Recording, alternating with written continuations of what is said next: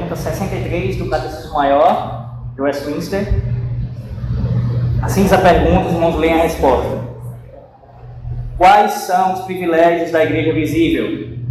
A igreja visível tem o privilégio de estar sob o cuidado especial de Deus, de ser protegida e preservada em todos os tempos, não obstante a oposição de todos os inimigos, e de gozar da comunhão dos santos, dos meios ordinários de salvação e das ofertas da graça por Cristo a todos os membros dela, no ministério do Evangelho, testificando que todo que crê nele será salvo, não excluindo a ninguém que queira vir a ele. Bem, irmãos, o que, é que essa pergunta ela tem como pressuposto? Ou seja, que significa Deus, ou melhor, a igreja visível ela ter privilégios? O que significa isso? O que tem está por trás disso? Isso, de forma bem básica, significa que o próprio Deus ele cuida e ele protege a sua igreja. Veja isso, por exemplo, em Isaías, capítulo 4, versículos 5 e 6. Peço que você leia. Quem encontrar pode ler Isaías 4, 5 e 6.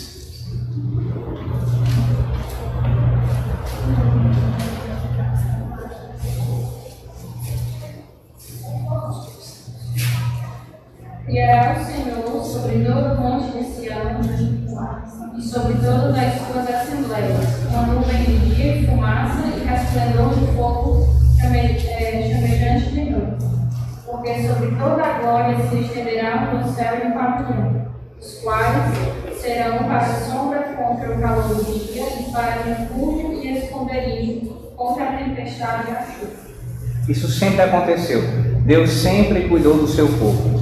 Você pode observar isso durante todo o Antigo Testamento, mesmo no, nos períodos de maior é, luta que o povo de Israel enfrentou, como por exemplo, imagine os casos de uh, um subjugamento a ponto do povo ter que ficar escravizado no Egito, ou pensando em séculos depois, quando ele foi para a Babilônia, ainda assim, naquelas circunstâncias terríveis que o povo teve que enfrentar, povo ainda foi preservado por Deus. Isso não significa dizer que dentro daquele povo pessoas não morreram, não é isso.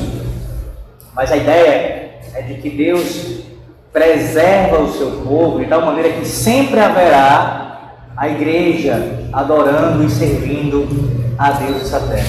Sempre. Isso foi na antiga aliança, isso também o é na nova aliança.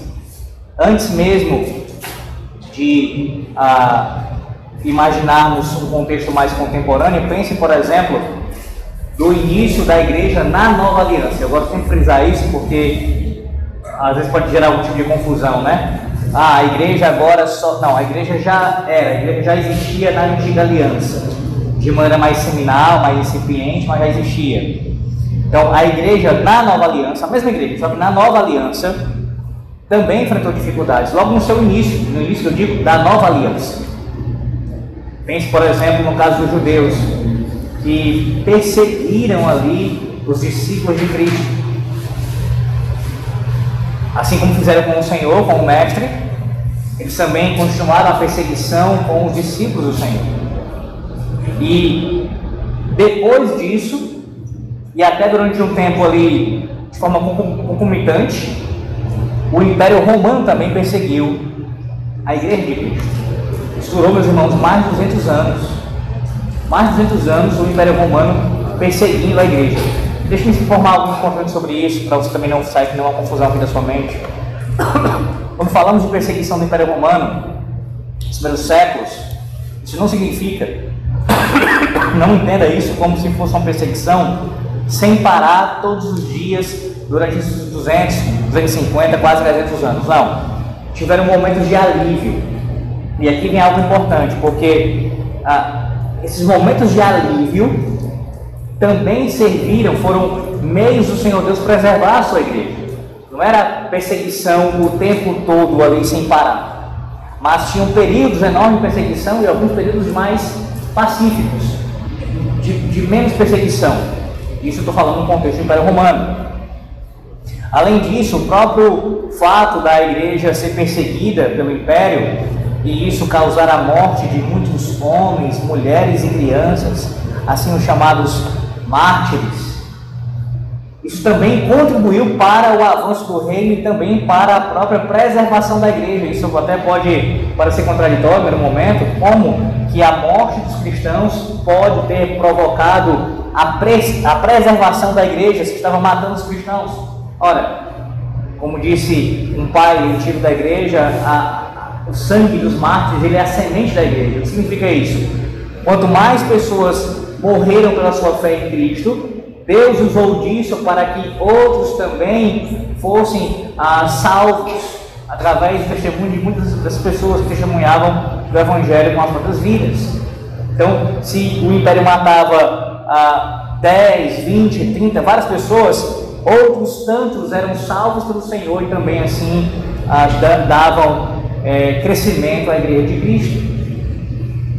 Tudo isso serviu para a preservação do povo de Deus. Um outro exemplo também, um, como melhor dizendo, outra circunstância também que contribuiu para isso foi ah, o fato de que nem todos os lugares para os quais os, os, cristãos fugiam naquele tempo, eles eram lugares de perseguição. Havia lugares que era mais tranquila a vida para poder ali eles ah, terem a sua fé ah, vivenciada sem esse tipo de perigo.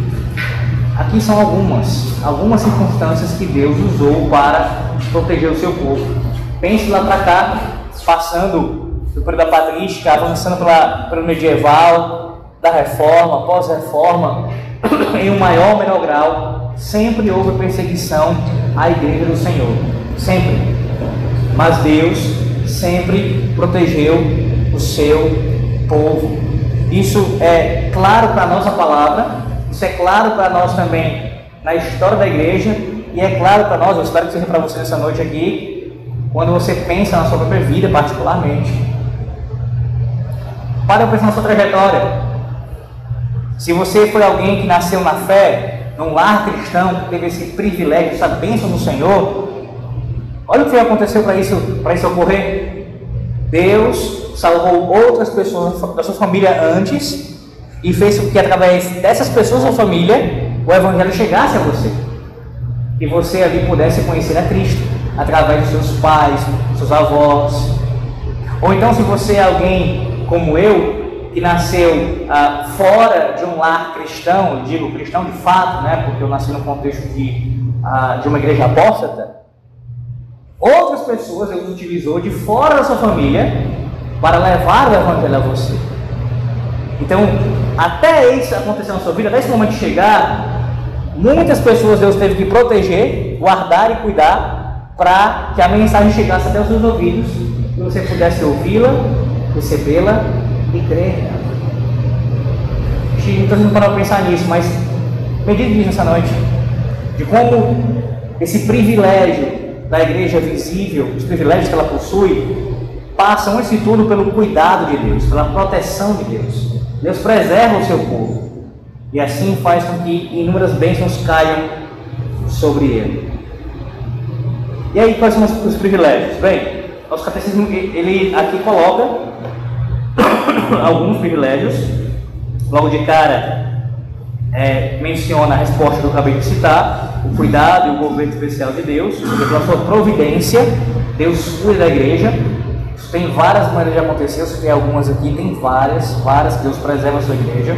Ele usa, ah, às vezes, o Estado, ele usa, ah, mesmo no, ele, ele, ele guarda mesmo o contexto de um Estado hostil, contrário à igreja. Ele usa assim, de pessoas ímpias para ajudarem a igreja. Existem várias situações em que Deus, pela sua providência, preserva, protege a sua igreja contra os inimigos, contra a oposição dos inimigos. Uma outra, outra, outro privilégio aqui mencionado, veja, de gozar da comunhão dos santos. Gozar da comunhão dos santos. E esse privilégio, ele, infelizmente, ele acaba sendo negligenciado por muitos de nós, De uma maneira ou de outra, alguns negligenciam isso como se fossem uma espécie de pessoas autossuficientes, dizendo assim, talvez não essas palavras, mas algo semelhante. É, eu não preciso de ninguém para caminhar com Cristo. Se eu, se eu tenho minha fé individual em Cristo, já é suficiente. Esse é um entendimento errado acerca do que significa ser um cristão. A gente ouviu muito, eu ouvi muito isso no contexto pentecostal e eu sei que isso não é só de lá, eu já ouvi também em outros lugares. Uma ênfase demasiada naquela máxima. A salvação é individual. Sim, de fato. Em que sentido nós podemos afirmar isso? Não é porque você é salvo que isso garante, por exemplo, a salvação da sua família, do seu vizinho, ou de quem quer que seja. Nesse sentido, a salvação ela é individual. Deus salvou você, não significa necessariamente que vai salvar alguém ligado a você. Contudo, por mais que a salvação nesse sentido seja individual, ela não é vivida individualmente. Em que sentido eu digo? De forma separa, separatista, distante, sectária. Não. A salvação é individual, no sentido de que Deus nos salva, particularmente, Deve existir uma ação sobrenatural de Deus na minha vida, seja na mais eternidade, ali, aí no ventre de minha mãe, ou no leito de morte. Isso tem que acontecer para que eu seja salvo. Deus tem que intervir, tem que me trazer da morte para a vida. Então, nesse sentido, é uma relação entre Deus e eu. Deus vai fazer, vai fazer isso, vai me resgatar.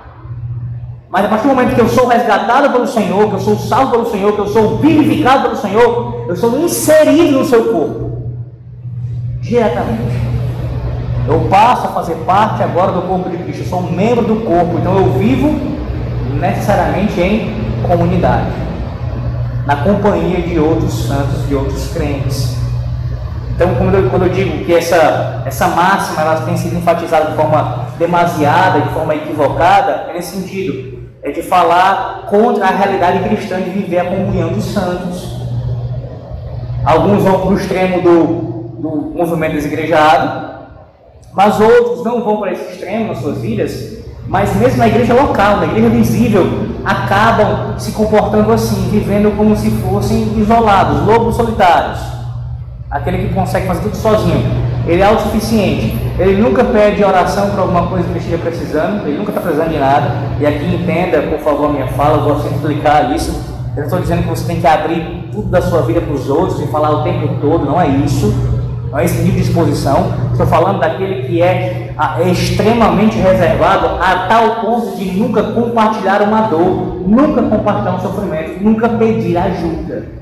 Do mesmo jeito, aquele outro que nunca se dispõe a ajudar, que nunca está disposto a ser solícito, a se compadecer do próximo. Essa relação mútua da comunhão dos santos. E assim, ferro com ferro se afiando, se moldando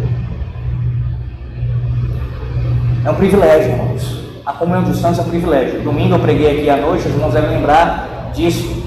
Que uma das figuras, as metáforas que o apóstolo Paulo utiliza para falar de igreja é a igreja como família. Família, ela é um reino, também ela, ela essa figura do reino de um, de um povo também é tratada em Efésios, que tem ali aspectos importantes, mas família, quando ele usa essa figura, ele quer sim dar uma conotação mais íntima, mais próxima. E aqui entenda, com seus limites, é claro. Existem limites na nossa relação. Isso significa dizer que, porque é meu irmão em Cristo, que haverá uma abertura da minha vida para ele de tal forma como eu tenho com minha esposa. É claro que não. Existem diferenças em relacionamentos, graves relacionamentos. E mesmo o povo de Deus há irmãos em Cristo ser mais próximos do que outros. Contudo, essa relação tem que existir de irmandade, de comunhão. Somos uma família, uma família. E a comunhão dos santos é um desses privilégios. Podemos ter alguém com quem contar, por quem orar e, e também orar por nós, de fazermos ah, vários trabalhos para o Senhor juntos no reino de Deus, desfrutando a comunhão dos santos. A comunhão dos santos, meus irmãos, ela se dá especialmente no culto solene, mas não é apenas no culto solene. E aqui também, mais uma vez, tem mais de um problema.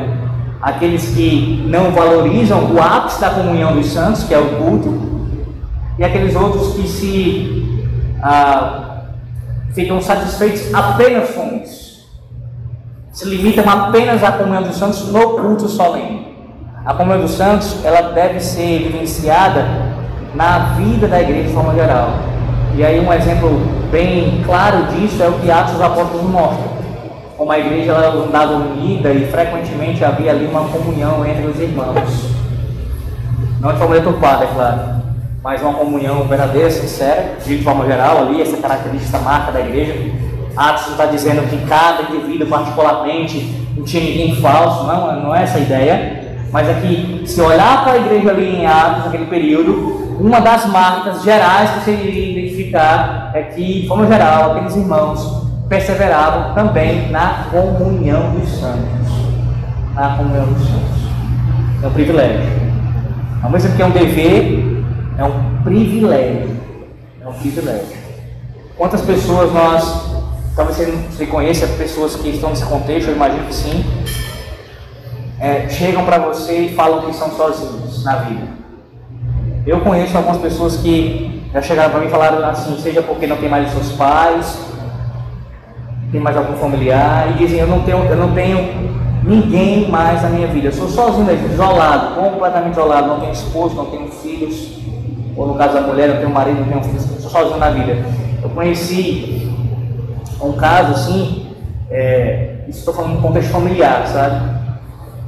Era uma senhora, ela se dizia católica, né? Pelo menos foi assim criada, pista, mas praticamente não frequentava a igreja, pelo menos nos últimos tempos não. Foi evangelizada durante muitos anos durante a vida dela, foi evangelizada várias vezes, várias vezes, inclusive pelo irmão dela. O irmão dela faleceu, outros foram falecendo. Enfim, depois de muito ouvir o Evangelho, ela já, por volta do ano de 2022, no final do ano, não, foi 22, ela professou a fé dela ela pediu para ser batizada numa igreja batista, isso em 2022. No início do ano passado, ela veio a falecer. Foi questão de meses. Ela foi batizada, eu acho, em dezembro, ou foi novembro? Foi dezembro. Em março ali ela faleceu. No começo do ano. E antes de ela falecer, antes ela adoecer, na verdade, quando ela estava ali, naquele auge, vivendo a fé e dizendo que estava muito feliz, ela, ela soltou a seguinte frase: Se eu soubesse que era assim, eu já teria há muito tempo é, professado minha fé em Cristo. Como me arrependo não ter crido antes, não ter acreditado, na forma dela de falar, né? Ter acreditado antes. E uma das coisas que ela se regozijava era exatamente ter a oportunidade de conviver com outros irmãos em Cristo. Falavam da palavra, professavam a palavra. E ela é uma mulher que foi casada, mas não teve filhos, e durante boa parte dos últimos anos de vida dela viveu sozinha. Não completamente sozinha, porque tem os outros familiares que chegavam junto, mas eu digo, na sua casa, sozinha. E vivia reclamando de solidão. Solidão. E como esse caso, que graças a Deus terminou de uma maneira gloriosa, salvífica, né? pelo menos eu creio que sim, há, várias pessoas que se queixam disso nos nossos dias. De solidão, de estarem isoladas, seja por uma causa ou outra. Nós que estamos em Cristo não temos isso, meus irmãos. Nós não temos. Não podemos afirmar tal coisa. Você que está em Cristo, congrega numa igreja, você tem a oportunidade de poder iniciar sua fé juntamente com outras pessoas. E assim compartilhar sua vida naquilo que é possível, é claro, com os seus irmãos e juntos se auxiliar e se ajudar. Segundo privilégio, nós dizendo, terceiro já, né? Falando da proteção, preservação e tudo. gozar da comunhão dos santos. Veja, os meios ordinários de salvação e das ofertas da graça feitas por Cristo a todos os membros dela. Quais são esses meios ordinários? Você conhece. Pregação da palavra, administração dos sacramentos, disciplina eclesiástica, o cuidado pastoral aqui, o governo da igreja, colocando dessa maneira. Deixa eu comentar brevemente cada um deles, né, porque nosso catecismo ele vai ter lá pelo fim, você conhece, você sabe disso, vai tratar de forma especificada acerca da pregação, sacramentos, Então, aqui de forma mais abrangente, tá? Geral. É um privilégio da igreja visível, todo santo dia do Senhor, e nesse caso, nessa igreja, duas vezes no dia do Senhor, porque isso não é o comum em muitas igrejas nos nossos dias, ouvir a pregação da palavra de Deus. Todo dia do Senhor, dois sermões. Todo dia do Senhor, o Senhor falando com o seu povo pela pregação. Também os sacramentos quando são administrados. Aqui na nossa igreja, a ser administrada uma vez por mês. E isso também é um privilégio. E qual é o privilégio disso, Alex? Ora, o privilégio é você poder sentar-se à mesa do Rei da Glória e ser servido por Ele. O próprio Cristo serve o pão e serve o vinho a você, como ali símbolos que representam o seu corpo e o seu sangue, dizendo o seguinte: quando você come esses elementos externos, se você de fato tem fé verdadeira em mim, esses elementos eles demonstram, eles, eles servem para fortalecer essa fé que você tem em mim, eles edificam essa fé que você tem. É claro que se alguém come e bebe sem a fé verdadeira, ele come e bebe para a sua condenação. Mas estou falando aqui para os crentes, para pessoas que creem no Senhor. Vocês são alimentados pelo Senhor e assim esse também é um, privilégio. Toda vez que você olha para a mesa do Senhor e vê ali o corpo e o sangue de Cristo, você é lembrado que Cristo fez por você, mesmo sem a pregação. Entenda, a pregação precisa acontecer, ela é o elemento principal, e a instrução acerca da ceia do Senhor, assim como do batismo, deve anteceder o sacramento. O sacramento não pode ser ministrado sem a instrução da palavra. A palavra vai instruir para que você possa tomar o sacramento, para receber o sacramento. Mas só o fato de você olhar para o sacramento, isso já te vem à lembrança, já te vem à memória do que Cristo fez por você, através desses elementos visíveis. Também, uma outra, um outro privilégio é a administração ou melhor, a aplicação da disciplina eclesiástica. E qual é o privilégio nisso? Tem muitos, tem muitos. Quando o conselho de uma igreja, de maneira fiel, tá, irmãos? Seguindo a palavra de Deus, aplica uma disciplina eclesiástica em alguém que está passivo, que de fato precisa ser disciplinado, esse ato tem muitas implicações. Eu vou resumir aqui ah, as principais. O infrator está sendo disciplinado para que a justiça de Cristo, a sua própria santidade, seja ali manifestada no meio da igreja.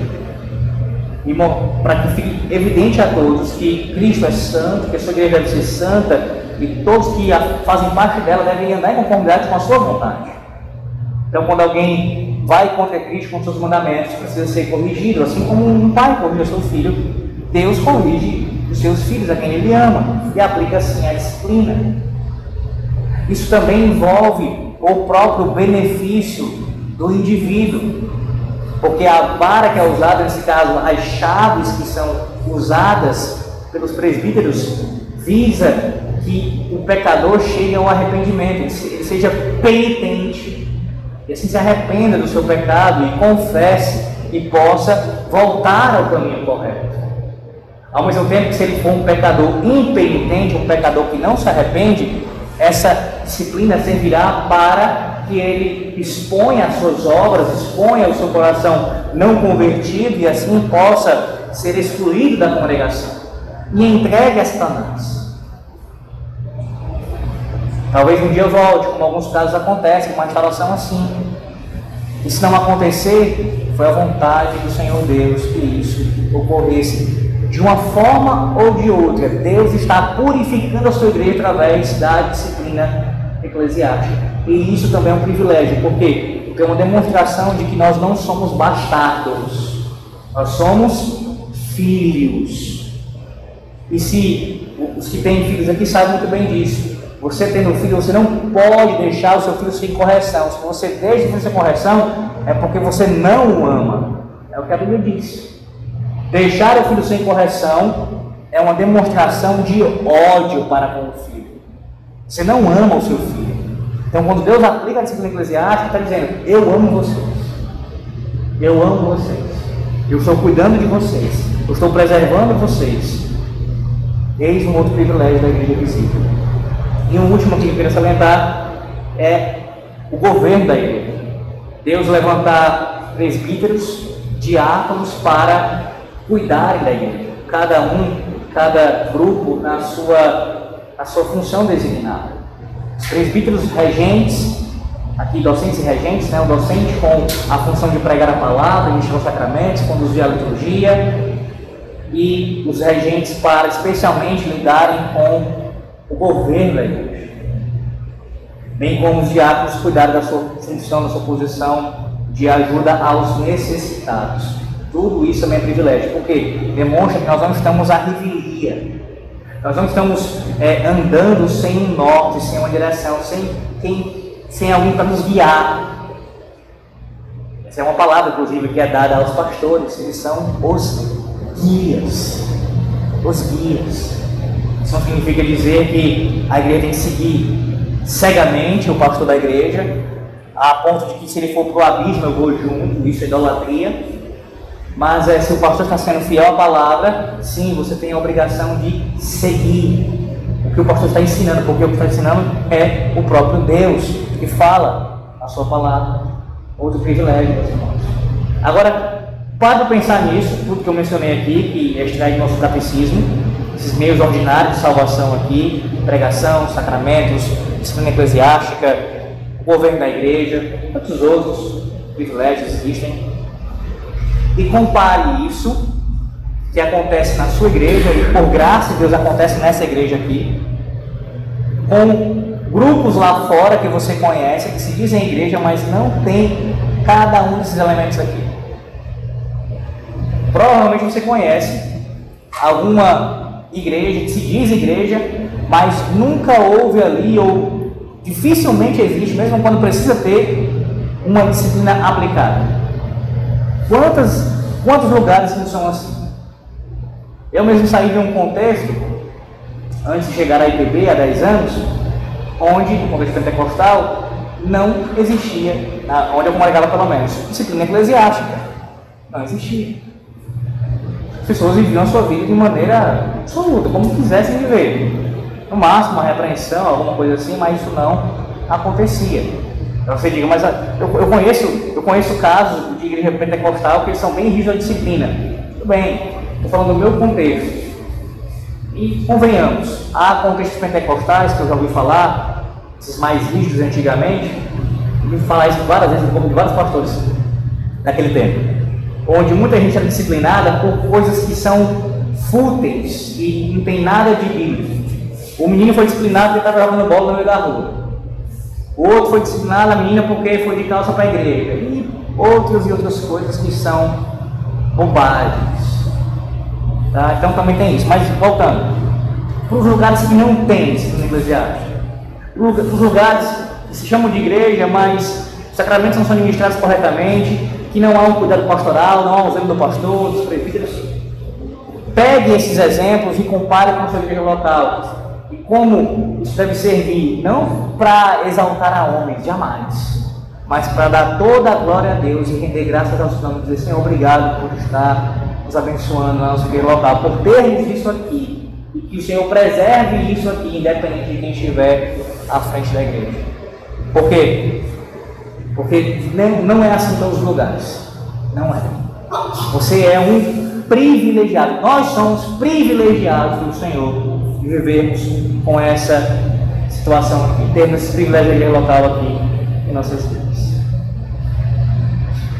O comentarista Johannes Gerardo Voss sobre a responsabilidade da igreja visível diz o seguinte: que a principal responsabilidade da igreja visível é a oferta da graça de Cristo mediante o ministério do Evangelho. Graça que é, ele diz, continuamente ofertada a todos os da igreja visível, inclusive as crianças que não são ainda mesmo comungantes, e também a todos os congregados, aos que assistem os cultos de oração, ou que de outro modo estejam sobre a influência da igreja visível. Sempre que o Evangelho é ofertado, ele deve ser ofertado a todos essa é a responsabilidade principal da igreja. E toda vez que isso acontece, é a manifestação maior da graça do nosso Deus. No próximo dia do Senhor, ouviremos o Evangelho pela manhã e à noite. Quando isso ocorre, Deus está demonstrando sua graça, derramando sua graça sobre a igreja. E chamando, como aquela, aquela imagem que você tem ali em Isaías capítulo 55, venham todos, vinde comer, vinde beber, é de graça. Venham, comam, bebam a livre oferta do Evangelho. Creiam em Cristo. E assim vocês serão salvos. O maior privilégio, irmãos. E aí, importante pontuar algo aqui. Acerca do Evangelho sendo é, anunciado frequentemente. Já falei isso outras vezes, mas sempre é importante lembrar. Nós não ouvimos, ou nós não devemos ouvir o Evangelho apenas uma vez em nossas vidas. Eu não era crente, agora eu ouvi o Evangelho, eu criei e não vou mais ouvir o Evangelho. O Evangelho tem que ser ouvido todos os dias em nossas vidas, especialmente em uma pregação. Sempre o Evangelho tem que ser anunciado, sempre. O Evangelho, as boas novas, salvação. O que Cristo fez por nós, a sua pessoa e a sua obra devem ser proclamadas de maneira clara à igreja, em todo o sermão. Em todo o sermão. Isso não significa é, colocar no texto que o texto não fala, mas é extrair do texto essa verdade, pois todo o texto da palavra de Deus, toda perícope, trará assim, ou apontará de alguma maneira para o mediador, para a sua pessoa e para a sua obra. O papel do pregador e o papel nosso, de forma geral, dos crentes, de sempre ofertar o Evangelho, anunciar o Evangelho e sermos gratos a Deus pelo privilégio de ouvir o Evangelho frequentemente em nossas vidas. Qual é o alcance do convite do Evangelho? Ele é universal, é para todos. Nós somos crentes que professam a fé na doutrina da eleição. Deveria ser uma, algo comum entre todos os crentes, mas infelizmente há aqueles que ainda têm dificuldade com essa doutrina. Mas nós somos reformados, a conhecemos muito bem sabemos que Deus sim elegeu e predestinou pessoas para a eternidade desde a eternidade. Mas isso não significa dizer que nós sabemos quem são os eleitos. Não sabemos. Nós não podemos fazer diferença na hora de anunciar o Evangelho. Nós temos o Evangelho a todos. A todos. Não existe isso de fazer distinção. Na hora de anunciar o Evangelho, eu não posso raciocinar da seguinte maneira: Ah, essa pessoa, ela não deve ser um eleito. Você e eu não temos esse conhecimento. Quantas pessoas nós já não conhecemos ou ouvimos falar acerca de outras, de que a vida era totalmente contrária ao Evangelho, não havia um pingo de esperança para aquela vida, e aquela pessoa foi lá e se convertida pelo Senhor. Então, a gente não age dessa maneira. Então, a gente pode não pensar assim, mas a nossa prática é essa. A gente acaba é, levando isso, ah, é como se tal pessoa, no, enquanto ela estiver viva, Há esperança de conversão. Há esperança de conversão. Quero concluir aqui com o que, mais uma vez, o comentarista do Catecismo diz acerca agora da importância da igreja visível. Qual é a sua importância? Não há a menor dúvida de que a igreja seja muito importante. Nesse mundo existem três instituições divinas: a igreja, o Estado e a família cada uma delas de suprema importância em suas próprias esferas de ação. Deveríamos apoiar fielmente a Igreja Visível, porque ela é uma instituição divina não uma mera organização humana. E aqui é com isso que eu concluo. O problema das pessoas olharem para a Igreja Visível de uma maneira a imputar nela tanta culpa e a ponto de desprezá-la muitas vezes é de não enxergá-la como ela deve ser enxergada. Foi Deus quem instituiu. A mesma coisa acontece com a família. Eu já ouvi isso de uma pessoa que se diz crente, como eu vou falar agora. Casamento é uma instituição falida. Ora, quem diz isso está colocando, deixando o diabo falar nos seus lados, na sua boca, como uma marionete. O próprio diabo fala na boca do indivíduo desse. Quando ele diz que casamento é uma instituição falida, porque quando você afirma isso, está dizendo que Deus faliu. Porque foi Deus que instituiu. Mas, peraí, como se a gente sabe que o casamento. Não, uma coisa é você afirmar que o casamento, assim como tudo, foi atingido pelo pecado. E tem consequências. E que há graves problemas. Isso é uma realidade. Outra é afirmar que é falido. De tal maneira que ninguém deve se casar mais. Ninguém deve. O que é isso? É se opor ao próprio plano de Deus. ao que Deus estabeleceu desde antes da criação, antes da, da queda. Na criação, quando ele cria, ele estabelece o sexto dia, quando ele cria o homem e a mulher, ele ali institui o casamento. O pecado entrou no mundo e trouxe problemas de casamento, mas isso não acabou com a instituição de Deus. Não a destruiu por completo, isso eu quero dizer. Permanece sendo algo divino, nesse sentido, e que deve sim ser preservado por nós, cuidado por nós. A semelhança disso a igreja. A igreja visível, Deus foi quem a estabeleceu. A sua igreja invisível, ou seja, o aspecto invisível da igreja, aqueles que de fato estão em Cristo, eles vão se reunir visivelmente, eles vão se manifestar visivelmente, eles estarão aglomerados, vivendo em comunhão. Isso sempre aconteceu, irmãos, como eu falei na última doutrina sobre esse assunto, da igreja visível.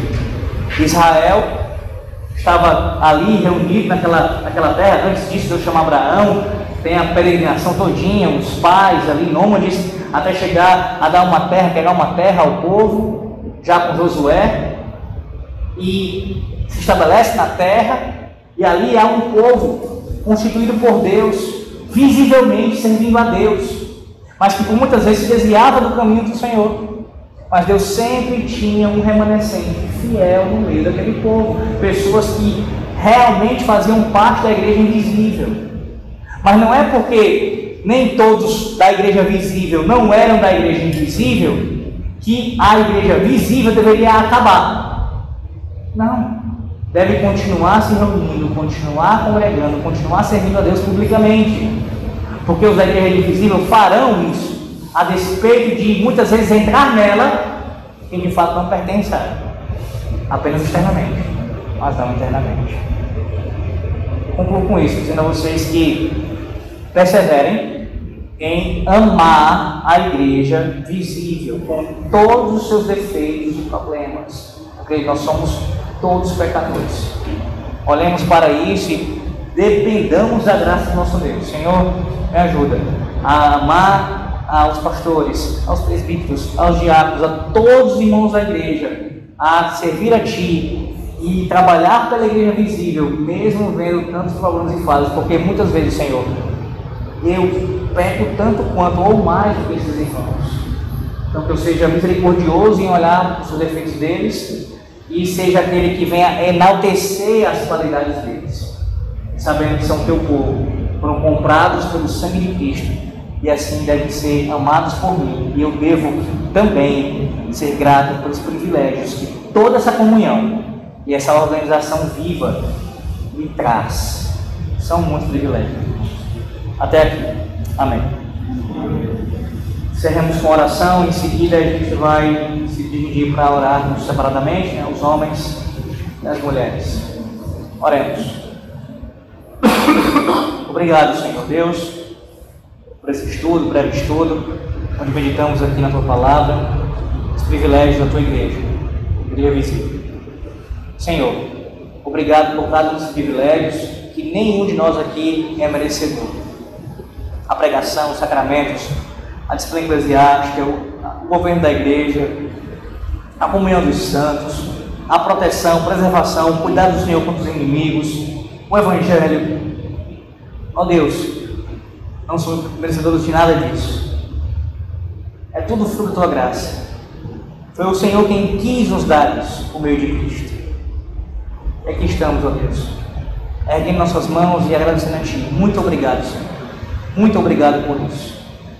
Muito obrigado pela tua presença em nosso meio, por habitar em nosso meio.